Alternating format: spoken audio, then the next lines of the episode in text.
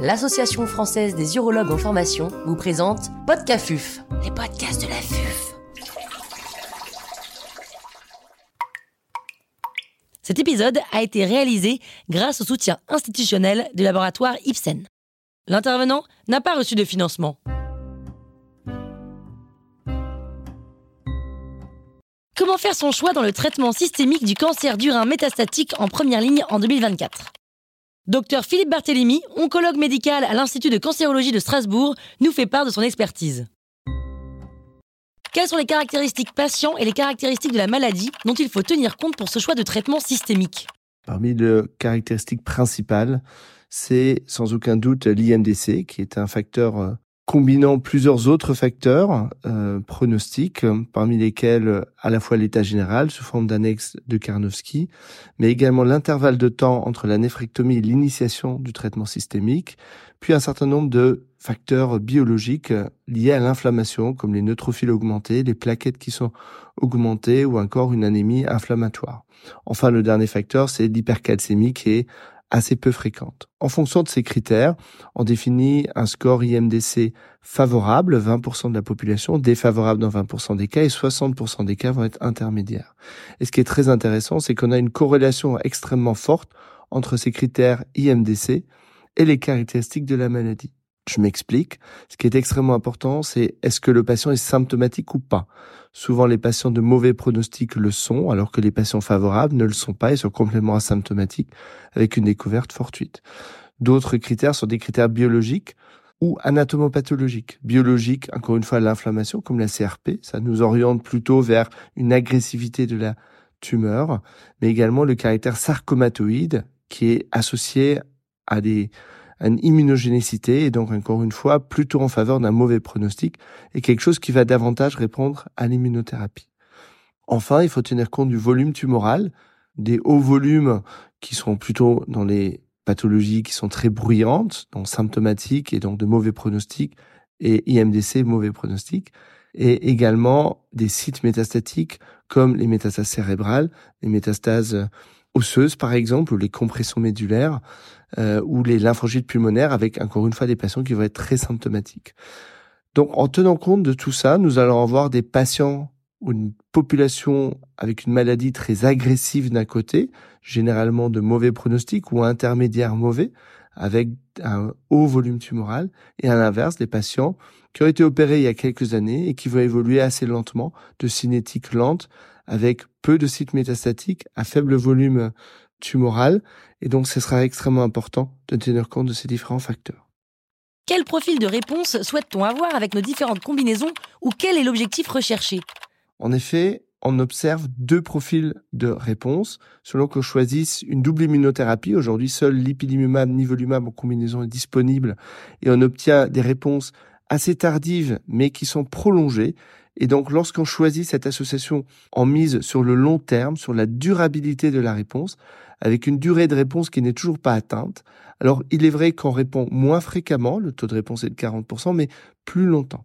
À l'inverse, lorsqu'on choisit une association TKI immunothérapie, donc anti-angiogénique immunothérapie, nous allons avoir une réponse rapide avec un impact en termes de survie sans progression, mais une durabilité qui est bien plus courte, avec une durée de réponse qui est de deux ans.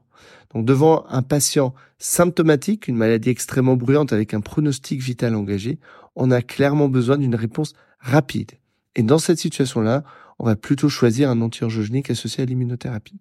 À l'inverse, pour des patients qui sont peu symptomatiques et de pronostic intermédiaire, on va plutôt choisir une double immunothérapie lorsque l'on souhaite avoir comme objectif principal la durabilité de la réponse. Pour les patients de pronostic favorable, la question est tout à fait différente. Pourquoi Aujourd'hui, nous n'avons pas d'autorisation de mise sur le marché avec la double immunothérapie dans les pronostics favorables? la question se pose entre TKI immunothérapie ou pourquoi pas un anti-angiogénique seul qui reste aujourd'hui une option qui est à discuter, d'autant plus que les analyses en sous-groupe n'ont pas montré de bénéfices supplémentaires dans cette population quant à la combinaison. Donc peut-être que la séquence fait tout aussi bien qu'une combinaison.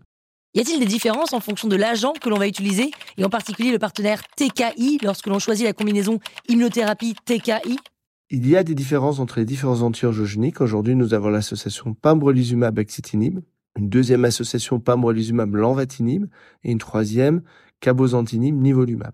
Il y a une différence de ces antiogéniques en termes de durée de demi-vie, des demi-vies courtes pour l'axitinib, beaucoup plus longues pour le lanvatinib, le cabozantinib. On a des profils de tolérance et d'efficacité également un peu différents. On voit que des progresseurs d'emblée sont un peu plus fréquents avec pembrolizumab, axitinib par rapport aux associations avec, on va les appeler des TKI de nouvelle génération, plus puissants qui agissent pas seulement sur le récepteur du VEGF, mais également sur FGFR pour le lanvatinib ou MET pour le cabozantinib. Par ailleurs, le site métastatique va également nous influencer. On sait que le cabozantinib va avoir une activité privilégiée, notamment au niveau cérébral, ce qui ne semble pas être le cas des autres antiangiogéniques. Au niveau osseux, le lanvatinib et le cabozantinib sont les deux qui semblent montrer une activité peut-être légèrement supérieure à celle de l'axitinib. À l'inverse, l'axitinib se prend deux fois avec des paliers de dose très variable, ce qui permet une maniabilité beaucoup plus importante, notamment chez des patients un peu plus fragiles.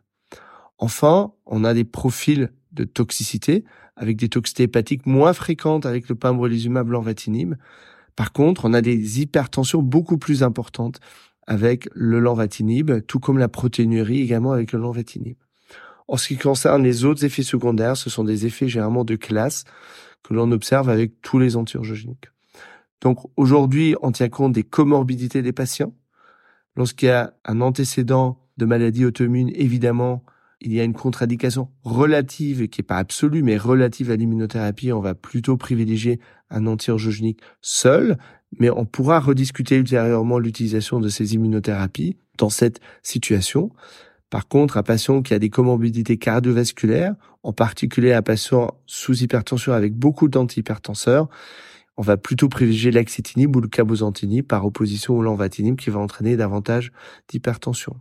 Donc on voit que les caractéristiques de la maladie, les caractéristiques du patient, mais également ses comorbidités, vont nous influencer dans le choix thérapeutique aujourd'hui. Et le facteur principal est sans aucun doute l'IMDC.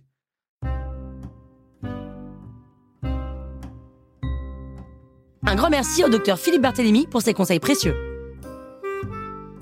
C'était Podcafuf